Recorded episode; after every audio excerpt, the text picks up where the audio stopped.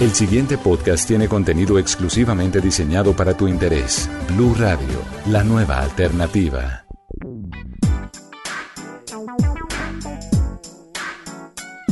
Las mujeres y sus historias de innovación y liderazgo al servicio de la inspiración y la evolución en todas las áreas del conocimiento, con empoderamiento femenino. Bienvenidos a la primera temporada del podcast Mujeres TIC.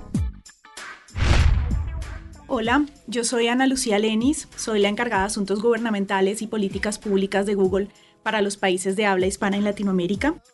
Y hoy quiero hablarles en este episodio que voy a dirigir de la primera temporada de Mujeres TIC sobre el acceso de las mujeres colombianas a las carreras STEM. Y creo que todos me van a preguntar, ¿qué es eso? ¿Qué son las carreras STEM, STEAM, como les quieran decir? Es un acrónimo anglosajón para hacer referencia a los estudios en ciencia, tecnología, ingeniería y matemáticas. Básicamente estamos hablando de la gran brecha que existe en todo el mundo y particularmente en el caso de Colombia para que las mujeres accedan a este tipo de estudios, a este tipo de carreras. ¿Por qué es importante que las mujeres estudien las carreras STEAM? Porque precisamente estos perfiles en las ciencias, en la ingeniería, en las matemáticas, son los que están generando una alta demanda de todos los sectores de todas las empresas cualquier actividad dentro de esta era digital. Así que si las mujeres no nos preparamos en este tipo de carreras y no nos formamos, pues vamos a quedar rezagadas para el desarrollo de este tipo de negocios y de oportunidades a futuro. Para eso quiero invitar a una experta que además de ser una persona muy preparada en estos temas, es una gran amiga. Estamos aquí con Olga Paz. Olga es comunicadora social y periodista de la Universidad del Valle, así que hoy tenemos dos caleñas en este podcast. Olga tiene estudios adicionales en administración de empresas, es especialista en comunicación y cultura de la Universidad del Valle, tiene una maestría en comunicación y sociedad de la Facultad Latinoamericana de Ciencias Sociales, la Flaxo, y adicionalmente ha trabajado muchísimo como investigadora, autora de muchísimos artículos sobre el rol de las TIC en procesos de desarrollo, de apropiación de social y de género. Y desde el 2003, Olga está vinculada a una organización muy interesante que se llama Colnodo, que ya nos contará un poquito, como directora administrativa y de proyectos. Y dentro de todo ese trabajo que desarrolla Olga en Colnodo, ella gestiona muchísimos proyectos de uso social de las TIC ella trabaja muy de cerca en los temas de apropiación de la tecnología, de fortalecimiento de competencias TIC y tiene una gran experiencia trabajando con poblaciones como mujeres, personas indígenas, afrodescendientes, campesinos, personas con discapacidad. Adicionalmente, Olga trabaja desde hace mucho tiempo en el programa Derechos de las Mujeres de la Asociación para el Progreso de las Comunicaciones.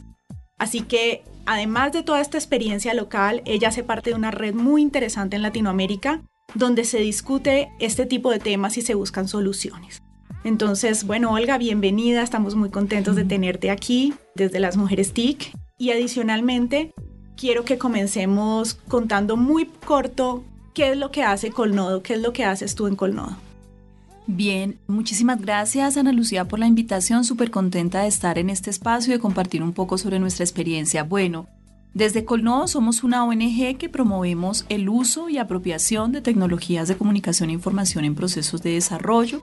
Trabajamos en diferentes iniciativas tratando de que las personas en toda su diversidad puedan aprovechar el potencial de la tecnología para hacer cambios positivos en sus vidas, para mejorar su calidad de vida, para lograr oportunidades educativas, laborales, sociales, económicas, etc.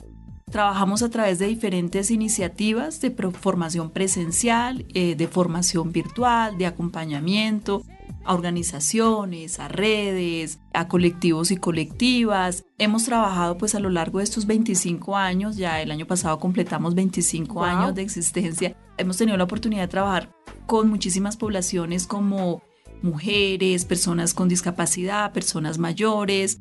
Es muy importante mencionar que trabajamos con enfoque de género porque sí, desde el inicio, digamos, de la aparición de Internet, se notaba un rezago y una brecha en las posibilidades de acceso, uso y apropiación de las mujeres en la tecnología. Por eso siempre hemos desarrollado iniciativas que favorezcan la participación de las mujeres en este mundo tecnológico. especialmente iniciativas de formación, eh, en diferentes herramientas tecnológicas y en diferentes niveles. Entonces es importante mencionarlo porque sí, definitivamente, si en el ecosistema digital hay tantas oportunidades para las personas en general, pues las mujeres tenemos que estar allí y hacer parte pues de toda la cadena de valor del ecosistema digital. Desarrollamos diversas iniciativas también en temas de seguridad digital, en temas de acceso, trabajamos mucho tiempo con los telecentros comunitarios, implementando centros de acceso público a TIC. Recientemente estamos implementando redes comunitarias, especialmente pues en zonas rurales alejadas. Y bueno, tenemos diversas iniciativas para que las personas puedan aprovechar todo el potencial de la tecnología. Bueno, excelente. Como ven, tenemos una experta en el tema y quiero comenzar hablando del acceso de las mujeres a las carreras STEM, no solamente en Colombia, sino a nivel global. En un reporte que hizo la UNESCO hace algunos años, me pareció muy interesante algunas cifras y algunos datos que creo que pueden darnos un poco de contexto de, de esa brecha de la que estamos hablando. A mí me llamó mucho la atención que hasta la fecha solo 17 mujeres han ganado el Premio Nobel de Física, de Química o Medicina desde que Marie Curie lo obtuvo en 1903. Y esto lo tenemos que comparar con el número de hombres que han ganado ese tipo de premios Nobel hasta la fecha, que son 572 hombres. Tenemos una diferencia de solo 17 mujeres premio Nobel en estas carreras, en este tipo de formación versus 572. Adicionalmente, en la enseñanza superior, solamente el 35% de los estudiantes matriculados en estas carreras son mujeres. Y hoy en día, solo el 28% de los investigadores del mundo son mujeres. Hay muy pocas mujeres todavía trabajando en los estudios de las ciencias, trabajando en los laboratorios. Definitivamente hay muchos estereotipos de género, prejuicios que comprometen la calidad de la experiencia del aprendizaje de las alumnas y que limitan sus opciones educativas. Esto es una tendencia global y que obviamente luego veremos reflejada en Colombia, iremos más, más adelante. También acompañado a esto, a muchas mujeres ni siquiera piensan estudiar una carrera vinculada a las ciencias o a las tecnologías, pero adicionalmente muchas de ellas que sí comienzan a estudiar tienen que abandonar en muchos, por muchas circunstancias sus estudios en la enseñanza superior o incluso durante su etapa de transición al mundo laboral. Así que muchas mujeres por múltiples circunstancias, a pesar de estar interesadas, también tienen este tema de una alta, alta deserción. Y obviamente vemos una situación, eh, o este reporte señala una situación desventajosa de las niñas en el ámbito de las ciencias como resultado de múltiples factores que están vinculados con los procesos de socialización, de aprendizaje, de cómo se definen las normas sociales, culturales y de género desde que somos muy pequeños. Realmente a las niñas se les educa a menudo en la creencia de que estos temas relativos a la ciencia, a la tecnología, todo lo que está relacionado a las matemáticas son temas masculinos y que la capacidad de las mujeres en ese ámbito hay mitos de que es que no somos tan buenas para los números, es, que mejor nos, nos va tomando la clase de costura o la, la clase de danza. Y obviamente pues eh, aquí el sistema educativo y el papel de las familias y el rol de las familias es muy importante.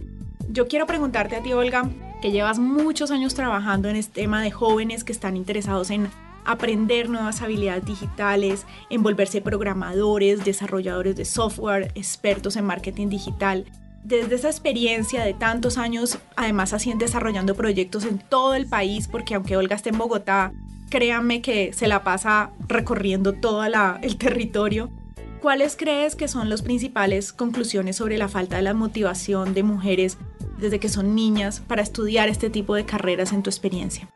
Vale, muchas gracias por esa pregunta. Hay varias razones. Yo creería que la falta de interés, digamos, está mediada por varias circunstancias. Una de ellas es el mandato familiar. Digamos, hay muchos estereotipos de género que están desde nuestra casa y a las niñas nos educan bajo determinados roles y estereotipos y a los hombres para determinados para ejercer determinados roles.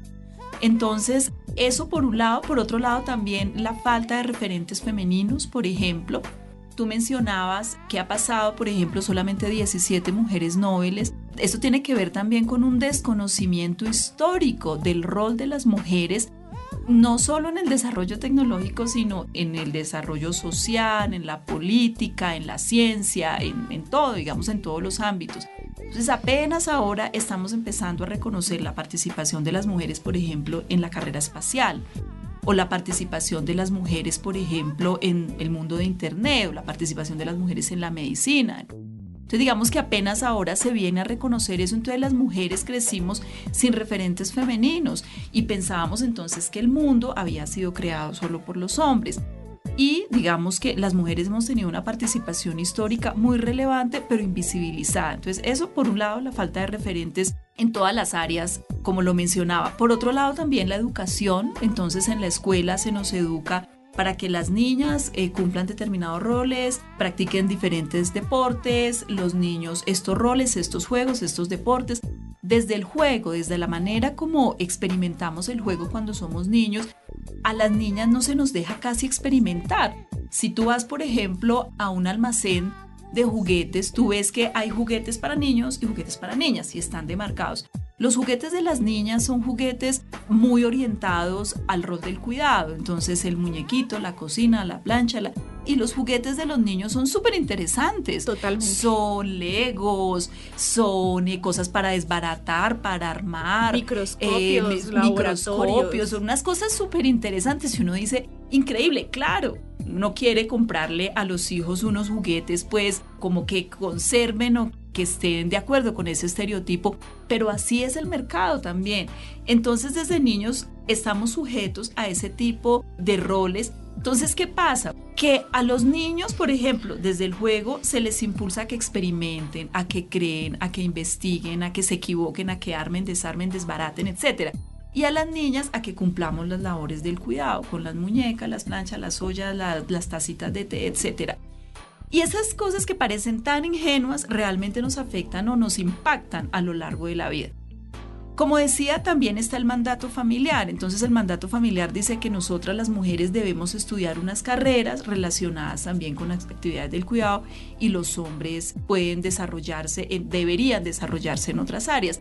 Y eso al final cuando entramos a la universidad, todas esas cuestiones que estoy mencionando son súper inconscientes. Entonces la decisión nuestra, esta decisión de las mujeres sobre qué carrera estudiar, está mediada por mandato familiar, la educación escolar, incluso la religión, la falta de estereotipos femeninos, la relación con el juego. Y todo eso al final lo que ha hecho es formarnos en determinado rol, en el rol femenino o el rol masculino. Entonces, eso tiene que ver con la falta de motivación.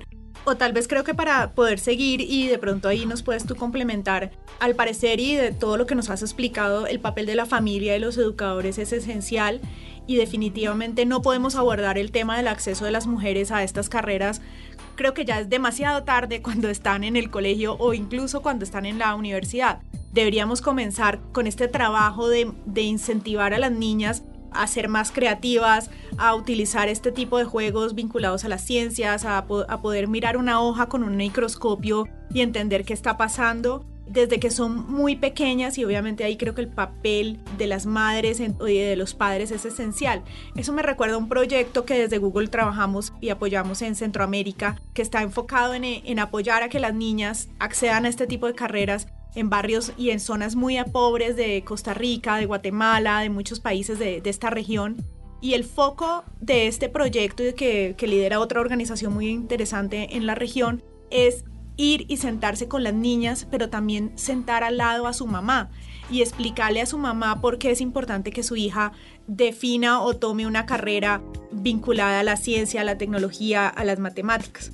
¿Qué crees, Olga, que debe cambiarse en Colombia para fomentar ese cambio de chip en las familias en los colegios? Creo que hemos visto ya un cambio en muchas cosas. Ya vemos que la Barbie, además de ser bonita, puede ser enfermera, pero también puede ser ingeniera, también puede ser arquitecta. Y hemos empezado a ver mucho ya cómo se está fomentando que los niños y las niñas puedan usar los mismos juguetes. Pero obviamente va a ser un trabajo de muy largo aliento para llegar a romper esas cifras y esa brecha que tenemos tan grande en el acceso a a, estas carreras. ¿Qué crees tú que podamos, o de toda esa experiencia que has visto, especialmente en las regiones del país, que podamos reforzar más para lograr ese cambio de chip más rápido? Como tú dices, ahí hay grandes avances. Eh, me siento también muy contenta, digamos, de verlos, de que ahora las niñas tienen mucho más opciones, digamos, para elegir.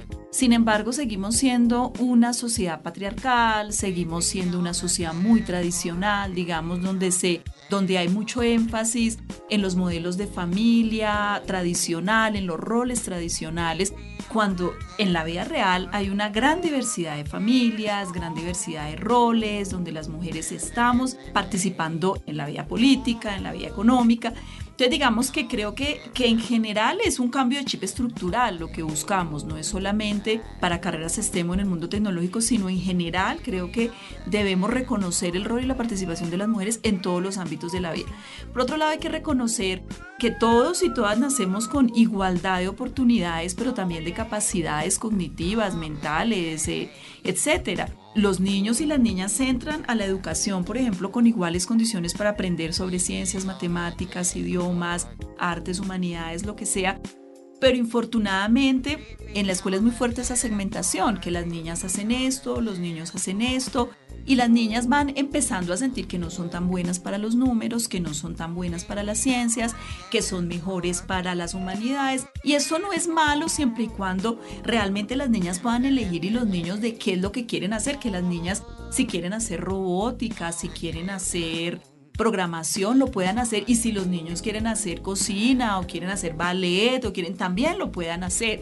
Porque es que una cosa que quería mencionar es que no es solo para las niñas, sino también para los mm, niños. Toda esta cultura o este sistema patriarcal afecta también a, los niños, a los niños varones que quieren hacer un curso de baile. Ah, pero si hacen un curso de baile, entonces va a ser ballet, porque es lo único que a veces hay, baile, solo ballet. Yo no quiero hacer ballet, yo quiero bailar, aprender a bailar otros ritmos musicales sin que me estereotipen como un niño distinto o raro o por querer eh, hacer una cosa que aparentemente es, de, niñas, ¿no? Entonces también que los niños tengan esa posibilidad y que las niñas también y que no haya esas limitaciones. Yo creo que la escuela tiene mucho por hacer. Por supuesto la familia, que es el primer, el primer centro de formación. Pero yo siento que nos da miedo que como hay tantos estereotipos, entonces si las niñas se dedican a hacer estas acciones, entonces las niñas pueden afectarse emocionalmente. Entonces, siento que hay, hay que romper mitos. Hay que romper mitos y que tiene que ser la familia, pero creo que también ha ayudado mucho el que haya más mujeres como referentes, por ejemplo, que ya las, las mujeres trabajemos, que nos divorciemos, que podamos participar en diferentes espacios políticos y sociales. Yo creo que eso es un buen referente y un buen ejemplo con el que van creciendo las niñas y los niños. Pero realmente, pues eh, desde la familia, digamos, hay que formar a padres, madres, cuidadores, educadores, para que tomen conciencia sobre la importancia de no fomentar, de no transmitir estos roles, sino que les den a los niños y las niñas la libertad de elegir en los juegos, en la educación, qué ropa ponerse, en, sí, en, las acciones que ellos desarrollen. Y también, por supuesto, la escuela, eh, la religión, eh, pero es toda la sociedad en general los que tenemos que hacer un esfuerzo porque la inclusión realmente nos compete a todos y todas lograr una igualdad de oportunidades para hombres y mujeres, que el mundo sea más equitativo, es una responsabilidad de todos. Según ONU Mujeres, si seguimos trabajando en la misma línea que ahora, trabajando por los derechos de las mujeres y en la igualdad de oportunidades hasta el 2030 o 2230, o sea, más de, más de 200 años, vamos a, a, lograr un mundo. Esa equidad. Esa equidad de oportunidades y derechos para hombres y mujeres. Imagine todo lo que nos falta. O sea, nos, faltan muchas generaciones, pero si seguimos así, si paramos, si hay retrocesos, no vamos a lograr nunca un mundo equitativo para hombres y mujeres. Bueno, muy interesante, Olga. Yo creo que este es un contexto que creo nos da una idea a todos los que nos están escuchando de, esa brecha de la cual comenzamos hablando, de por qué es importante que las mujeres, las niñas desde los inicios se interesen por este tipo de carreras, que aprendan que hacer coding, programar, eh, hacer diseñar páginas web, eh, trabajar en eh, marketing digital, no son carreras de hombres, que son carreras donde hay muchísimas oportunidades y que no nos cerramos la puerta desde que estamos en las etapas tempranas de nuestra formación porque estamos limitando el acceso a la diversidad. Y algo que se nos olvida mucho y es que tener equipos diversos en nuestras empresas, en nuestras microempresas, en nuestras tiendas, negocios, en todos los emprendimientos que hagamos es clave para el éxito del negocio. Definitivamente tener mujeres en las juntas directivas, tener mujeres trabajando en los equipos, dando una nueva perspectiva cuando estamos desarrollando, por ejemplo, una nueva aplicación, un nuevo producto, hace parte y está demostrado que genera muchísimos rendimientos en, eh, cuando estás desarrollando un negocio y adicionalmente cuando quieres construir país. Entonces, no es importante olvidarse de eso. Quería mencionar sobre lo que dices que solo el 6% de aplicaciones desarrolladas en el mundo son desarrolladas por mujeres. Entonces, cuando hablamos de esto en talleres o algo, la gente siempre me dice, pero ¿cuál es el problema? Pues sí, si las mujeres no participan, digo yo no, el problema es que primero las mujeres no participamos, no porque no queramos, sino porque a veces hay ambientes sexistas que no son inclusivos para la participación de las mujeres. Por otro lado, si Internet está permeando todo el mundo en todos los aspectos de la vida, entonces, digamos, el, 94% de aplicaciones son desarrolladas desde un único punto de vista, sí, que casi siempre son hombres blancos, del llamado primer mundo, asalariados, de estratos económicos altos, etcétera, etcétera.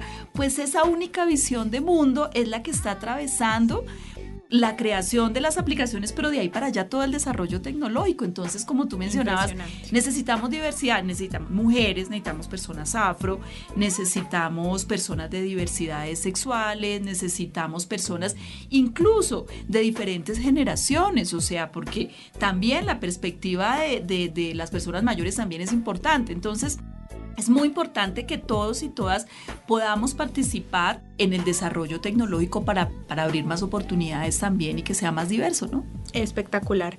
Adicionalmente, y aterrizando un poco a la realidad de Colombia, eh, encontramos en un artículo que se publicó recientemente en un periódico eh, del país que en los, dos, en los últimos 16 años se mantuvo la tendencia general de que solo el 2.5 de cada 10 estudiantes que culminan los estudios superiores lo hacen en este tipo de programas STEM. Y en Colombia, pues la brecha en el tema de investigación es muy amplia. Eh, los investigadores reconocidos por Colciencias entre 2017 y 2018, solamente el 37% de ellos son mujeres.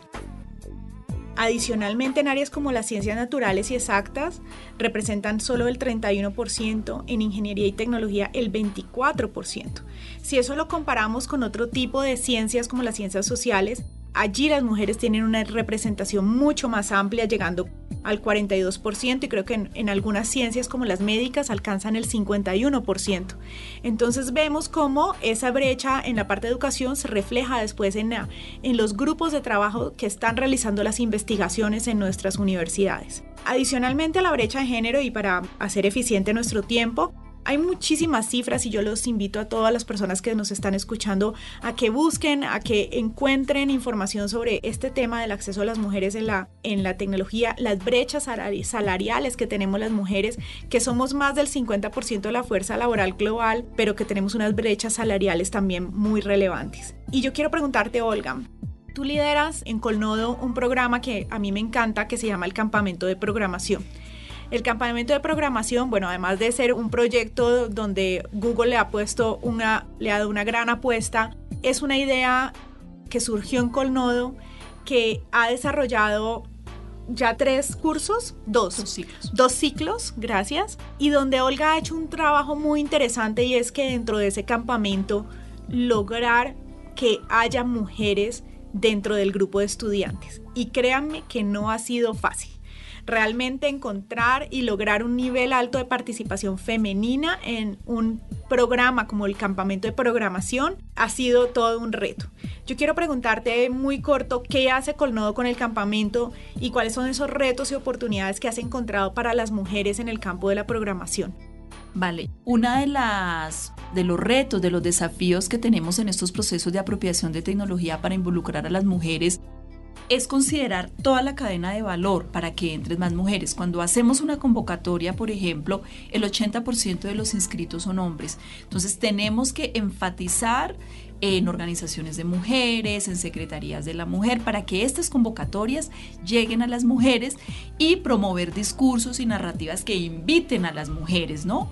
Porque a veces, muchas, digamos que hay muchas exclusiones acá Quería mencionarlo brevemente, las mujeres a veces nos autoexcluimos del uso, hay muchas barreras en el uso de la tecnología porque no tenemos el tiempo, porque cumplimos múltiples roles entre la vida familiar, la vida laboral, la vida escolar, etcétera. Entonces a veces las mujeres o a veces también incluso no nos sentimos, eh, no tenemos la confianza suficiente en nosotras mismas para decir, sí, yo soy capaz de asumir este proceso formativo y yo me inscribo y yo sigo. Entonces, en la convocatoria tenemos que tener en cuenta todos esos factores para lograr la, participación de mujeres y hacemos un proceso de seguimiento permanente para tratar de lograr que en, los inscritos tengamos unos números de 50-50. ¿Qué más hay que tener en cuenta aquí? Los contenidos, o sea, tengo que desarrollar contenidos que sean inclusivos, que también favorezcan los intereses de las mujeres, con ejemplos. A veces pasa si tú hablas con mujeres egresadas de carreras de ingeniería, por ejemplo, ellas dicen es que el ambiente que encontré en la universidad fue un ambiente hostil. La mayoría de profesores generalmente no nos trataban como iguales, nos daban roles que no eran digamos, los roles que les daban a los hombres, no nos reconocían eh, académicamente, intelectualmente. Entonces, digamos que en, el mundo académico las, las mujeres que estudian estas carreras tienen que lidiar con una cantidad de estereotipos también. Entonces, en los contenidos, en los procesos de enseñanza-aprendizaje, que los profesores, tener un grupo de profesores y profesoras que tenga un discurso inclusivo, que reconozca, digamos, la participación de las mujeres, incluso que tenga un lenguaje inclusivo también es súper importante para que las chicas que están allí, pues no solamente vean referentes femeninos como profesoras, sino que también se sientan incluidas en los contenidos, en el proceso pedagógico, etcétera. Incluso tenemos que pensar en horarios que faciliten la participación de las mujeres. Increíble totalmente de acuerdo contigo. Creo que a veces las mujeres nos autolimitamos nosotras mismas. Y creo que es también un cambio de chip donde tenemos que ayudarnos muchísimo en las comunidades o donde trabajamos juntas. Y eso me lleva a una última pregunta por temas de tiempo, porque me, me quedaría aquí toda la tarde hablando con Olga. Es muy interesante como ustedes han podido ver esa experiencia. Y es el tema de del acceso a las mujeres a, a, este tipo de carreras o a este tipo de formación desde las zonas alejadas de nuestro país, porque una cosa es estar en Bogotá, donde tenemos muchísimas oportunidades, donde hay muchísimas convocatorias, eh, o en Cali o en Medellín, pero tú has tenido la oportunidad de trabajar en comunidades muy alejadas, en comunidades indígenas, en comunidades afro, donde las oportunidades son diferentes. ¿Cuál crees tú, Olga, que, que podamos hacer? Eh, quienes están escuchando este podcast, todas las personas involucradas en, que, en querer cambiar este chip por esas mujeres y esas niñas que están en estas comunidades para que puedan también tener oportunidades de transformar su vida y la de sus comunidades. Vale, es una muy buena pregunta, sobre todo porque tenemos que reconocer que la brecha digital tiene rostro femenino. O sea, hay una brecha digital de género que sigue siendo muy alta. Mencionaba antes las barreras de acceso, uso y apropiación de las mujeres a la tecnología. También las, las limitaciones, las autoexclusiones, el sistema patriarcal, etcétera. Pero digamos que la, en zonas rurales, con una brecha digital tan alta en Colombia, aproximadamente la mitad de colombianos y colombianas no, tenemos, no tienen acceso a Internet y quienes no tienen acceso a Internet son especialmente mujeres de estratos socioeconómicos bajos, de poblaciones en zonas rurales, con bajos niveles de escolaridad. Entonces digamos que hay muchas razones que impiden el uso de las mujeres eh, a la tecnología. Yo creo que tenemos que trabajar mucho en el tema del acceso, por ejemplo, porque el, el acceso es un mínimo básico. Como mencionaba, hemos trabajado con redes comunitarias desde Colnodo tenemos que seguir trabajando para implementar espacios de acceso a la tecnología en instituciones educativas. El acceso a la tecnología no se refiere solamente a montar una sala de Internet, se refiere también a promover las destrezas y habilidades que necesitan los niños y las niñas para acceder a la tecnología. No se trata de implementar computadores, sino se trata también de generar procesos formativos, generar procesos de apropiación y si hay, por ejemplo, salas TIC en instituciones educativas, que el uso de la tecnología sea transversal a los currículos. Lo que está pasando en nuestra educación es que se usa la sala TIC para cuestiones específicas de la educación, pero el uso de la tecnología no está ligado de manera transversal a los currículos, sino que sigue siendo la tecnología algo instrumental, como para hacer tareas, para investigar, pero no para crear, para no, no para explorar, no para promover. Tenemos que cambiar ese chip también y promover entre las personas que seamos capaces no solo de consumir información. América Latina es la región que más consume contenidos en Internet, pero tenemos también que enseñar y aprender a crear contenidos, a programar, a desarrollar, a construir, a explorar, a experimentar y a producir contenidos desde las voces de las mujeres, desde las preguntas, las necesidades, las historias de las mujeres en toda nuestra hermosa diversidad, porque cuando hablamos de mujeres no hablamos de un tipo de mujer, hablamos de mujeres negras, de mujeres indígenas, de mujeres de edad media, muy jóvenes, muy mayores, de mujeres que decidimos ser madres, de mujeres que decidieron no ser madres, de mujeres con diferentes orientaciones sexuales, diferentes niveles de escolaridad. Es que seamos capaces de usar la tecnología de una manera más creativa, más productiva y no solamente para consumir información. Entonces, retomando, mencionaba por un lado el acceso, lo que tenemos que trabajar mucho, en el fortalecimiento de capacidades y habilidades para que seamos capaces de apropiarnos y usar la tecnología y también de enseñarnos a usar la tecnología de una manera creativa y productiva y no solamente como consumidoras de información. Las mujeres tenemos derecho de participar en todo el desarrollo tecnológico como lideresas de startups, como directoras de compañías de tecnología, como tomadoras de decisiones, como desarrolladoras, programadoras. En el mundo solamente el 20% de especialistas en temas TIC somos mujeres, es un número muy bajo. muy bajo. ¿Dónde están las demás?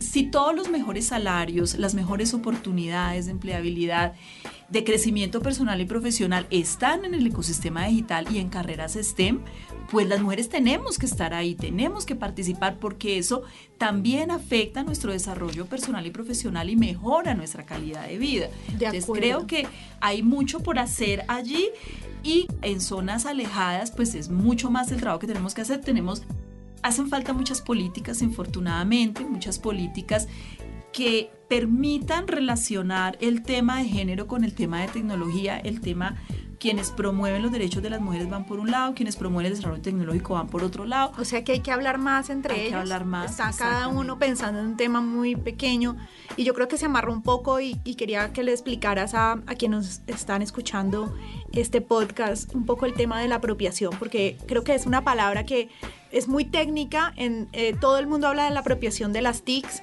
y de las tecnologías, pero realmente la gente no entiende y muchas veces me preguntan mis amigos, mi familia, ¿qué es eso de apropiación? Porque realmente suena como muy técnico, pero eso cómo se come. ¿Cuál es un ejemplo un poco, Olguita, de cómo una persona en una comunidad o una mujer puede hacer una verdadera apropiación de las tecnologías? ¿O qué casos se, se te vienen a la mente de personas que hayan logrado una real apropiación de las TICs y especialmente mujeres? Sí, la apropiación se refiere a la formación de todas las habilidades, competencias, destrezas que necesitamos para usar las TIC y para aprovecharlas en todo su potencial y para ser capaces de darle ese poder transformador que tiene la tecnología a nuestra vidas. Cuando hablamos de apropiación nos referimos a todo eso, al aprovechamiento de las tecnologías, también por supuesto reconociendo los riesgos porque no todo es bueno. También los procesos de apropiación tienen que sí o sí incluir, en Colnodo tratamos de incluirlo, no solamente hablar y enseñar las oportunidades de la tecnología, pero también los riesgos ¿no? en el uso de la tecnología, de privacidad, de seguridad de la información, de violencias en los espacios digitales. Entonces la apropiación se refiere a todo eso. Desde Colnodo hemos desarrollado muchos proyectos de apropiación de tecnología y vemos, digamos, yo creo en esto porque realmente lo he visto, que mujeres que, por ejemplo, trabajaban, tenían trabajos muy mal pagos y, y, maltratadas en el servicio doméstico, pero aprendieron a utilizar la tecnología y entonces ya mejoraron sus habilidades y pudieron encontrar mejores trabajos, por ejemplo, como cajeras o por ejemplo como impulsadoras o por ejemplo porque ahora para todo necesitan utilizar las utilizar para manejar inventarios, para solicitar pedidos, etcétera. Y ellas sienten que, claro, acceder a mejores empleos, por ejemplo, mejor remunerados, mejor, con mejores condiciones laborales y con más tiempo para ellas y sus familias. Entonces, lo vemos, digamos, en todas las mujeres con las que hemos trabajado. También lo hemos visto mucho con mujeres emprendedoras que pueden mejorar pueden fortalecer su comunidad de clientes, pueden mejorar eh, sus habilidades para el mercadeo digital con las mujeres del campamento, con las chicas, por ejemplo, la posibilidad que ellas tienen de poder acceder a su primer empleo. Por ejemplo, hemos tenido incluso un caso de una chica que es madre y no tenía un empleo que le permitiera pues pasar más tiempo con su hijo y poder educarlo ella. En fin, entonces buscamos que el campamento le dé más oportunidades también a las mujeres para que ellas puedan participar como programadoras, como desarrolladoras, pero también puedan acceder a un mejor empleo para mejorar su calidad de vida. Entonces, digamos que cuando hablamos de apropiación de tecnología, que además es un término bastante nuevo porque antes hablábamos era de acercamiento de las tecnologías a las personas, es eso, es la capacidad que tenemos de aprovechar todo el potencial y que es una capacidad que tenemos que formar. Infortunadamente las mujeres tenemos menos tiempo para cacharrear con tecnología, tenemos menores ingresos y cuando tenemos ingresos preferimos invertirlos, por ejemplo, en el hogar, en invertir en comprar algo para el hogar y no en mejorar nuestro, nuestro smartphone, por ejemplo, nuestro computador. Cumplimos múltiples roles porque muchas de las labores del cuidado están asignadas a mujeres. Quería mencionar que en Colombia, según un último estudio que había sacado Profamilia hace un par de años, las mujeres dedicamos 33 horas a la semana a las labores del cuidado, no remuneradas, los hombres 7 horas. O sea, esas labores de barrer, lavar, planchar, cuidar los niños, cuidar los enfermos, cuidar las mascotas, casi siempre están en manos de, de, las mujeres. Todo eso limita, todo eso que uno dice, pero ¿qué tiene que ver con que las mujeres se dediquen a las labores del cuidado? ¿Qué tiene que ver eso con el mundo tecnológico? Pues que tenemos menos tiempo para aprender, para cacharrear, para usar, para entrar a redes sociales, para bajar información, para producir información, para informarnos del mundo y para participar de manera equitativa en la sociedad del conocimiento. Muy interesante, yo creo que era muy interesante ver cómo podíamos amarrar el tema de apropiación a la vida real, cómo traducirlo en cómo realmente cuando una mujer logra apropiar la tecnología en su vida, en su pyme, en su negocio o en su propia realidad, incluso para poder estudiar, primero se, se eliminan muchísimas brechas gracias al Internet, porque tiene capacidades para educarse y tener oportunidades que a lo mejor no hubiera podido tener antes en, en otro tipo de, o en otras épocas, pero adicionalmente esas mujeres que apropian o que se apropian en la tecnología transforman sus vidas, pero las de sus comunidades y de sus familias. Así que hacer que una mujer tenga más oportunidades para apropiar la tecnología, para estudiar, las carreras STEM, para estudiar ciencias, matemáticas, no solamente transforma la vida de esa mujer, sino de toda esa comunidad que está alrededor de esas mujeres que siguen transformando la sociedad. Yo quiero como concluir con algunos mensajes importantes resalto mucho lo que hablaba Olga al inicio de este podcast de la importancia del trabajo con enfoque de género que seamos más conscientes cuando desarrollamos proyectos, cuando hacemos eventos y queremos hacer un panel, de que tenemos que involucrar a las mujeres y a otro tipo de comunidades que están más rezagadas en el tema de, y que están afectados por esta brecha, que tenemos que promover esa inclusión y esa diversidad en todo lo que hagamos, en nuestros negocios, en nuestros grupos de investigación, de trabajo. Entonces, ese trabajo con enfoque de género me parece un mensaje muy relevante para que nos quedemos pensando cómo El tema de romper mitos de, los roles de niños y niñas, que Olga lo ha explicado muy bien, cómo desde, desde nuestra primera infancia nos van determinando hacia lo que queremos estudiar la importancia de, los roles y nuevamente ser muy conscientes desde los que son padres, los que son educadores, los jefes en las oficinas de cómo trabajamos este tema para ir rompiendo este tipo de mitos y que las mujeres sean más conscientes también de que tienen las mismas oportunidades. Pero para mí uno de los grandes mensajes de esta interesante charla contigo, Olga, es este tema de que las mujeres nosotras mismas nos autoexcluimos. A mí me parece un mensaje transformador porque las mujeres nos autoexcluimos primero por la falta de confianza y tenemos que encontrar esos roles de estas mujeres líderes, de estas mujeres que están transformando la sociedad, desde las astronautas hasta las líderes sociales, pero adicionalmente, además de, que tenemos todas estas responsabilidades de, de cuidado en la vida laboral, en la vida familiar, que nos hace que tengamos menos tiempo, menos oportunidades, si nosotras creemos y tenemos confianza en nosotras, mismas, creo que vamos a encontrar esos espacios para poder mejorar nuestros equipos, nuestro smartphone, nuestros computadores, pero más allá de eso, dedicarle tiempo a aprender algo nuevo. Que las mujeres nos retemos nosotras mismas a cada día aprender una capacidad nueva, aprender a hacer una página web, aprender a hacer, a manejar un inventario online, cosas muy básicas que mejoran nuestra calidad de vida, pero además que nos empiezan a despertar esa curiosidad innata que tenemos y que podríamos desarrollar generando contenidos, generando aplicaciones, generando proyectos con un enfoque mucho más, más diverso. No sé si quieres cerrar, Olga, con algún mensaje para todas las mujeres, pero también para todos los hombres que nos están oyendo, porque todos los hombres que nos están oyendo son jefes, son padres de familia, tienen hijas e hijos, adicionalmente son líderes en sus comunidades y esto es un tema que nos compete a todos. Justamente lo que quería decir a Ana Lu es precisamente el rol de los hombres. Nosotros y nosotras en Colno trabajamos con enfoque de género y siempre tratamos de involucrar a hombres en estos procesos porque el mundo es miti-miti. Una Mujeres tiene una iniciativa muy interesante que es 50-50 y se refiere a eso, es decir, necesitamos que los hombres también sean aliados. Esto no se trata de trabajar contra, o sea, no se trata de quitarle oportunidades a los hombres, se trata precisamente de tener un mundo más equitativo donde todos quepamos, donde todos podamos desarrollar nuestro potencial. Entonces necesitamos sumar a hombres también en estas luchas que aumente su, su sensibilidad en estos temas y eso es una invitación súper importante, digamos, sobre todo para las nuevas generaciones de hombres que necesitamos hombres que tengan una perspectiva muchísimo más inclusiva. Quería mencionar en relación con la autoexclusión, no es que nosotras nos autoexcluyemos por gusto, sino porque venimos de toda una cultura en la que no se nos ha dado confianza, o sea, no es nuestra culpa autoexcluirnos, sino que venimos pues de todo un proceso familiar, educativo, social, político, etcétera, donde no, nos han dado confianza para o sea, actuar, ser conscientes de que nos hemos ido autoexcluyendo y que tenemos que trabajar en, esa creación de esas alertas donde empezamos a ver. Y creo que con ejemplos muy puntuales, nosotros lo hacemos eh, en, mi oficina, eh, muchas veces armamos un evento y hacemos la lista de los invitados a hablar, sorpresa, todos los panelistas son hombres y lo hacemos mujeres y no nos damos cuenta, es empezar a crear esta conciencia de que tenemos que empezar a, a generar más diversidad, incluso cuando hacemos un evento. Yo quiero agradecerte, Olga. Yo me quedaría todo el día hablando con Olga porque es un tema apasionante. Eh, esperamos tener la, la oportunidad de seguir aprendiendo de ti lo más importante, queremos inspirar a las mujeres, a los hombres que nos están escuchando para que compartan este podcast con el numeral Mujeres TIC, que se ayuden, que nos ayuden a inspirar a más personas a crear esta conciencia y que realmente, como decía Olga, si los números van por, las, los estudios que se han hecho para el cierre de esta brecha, nos tardaríamos demasiado tiempo, más de 200 años.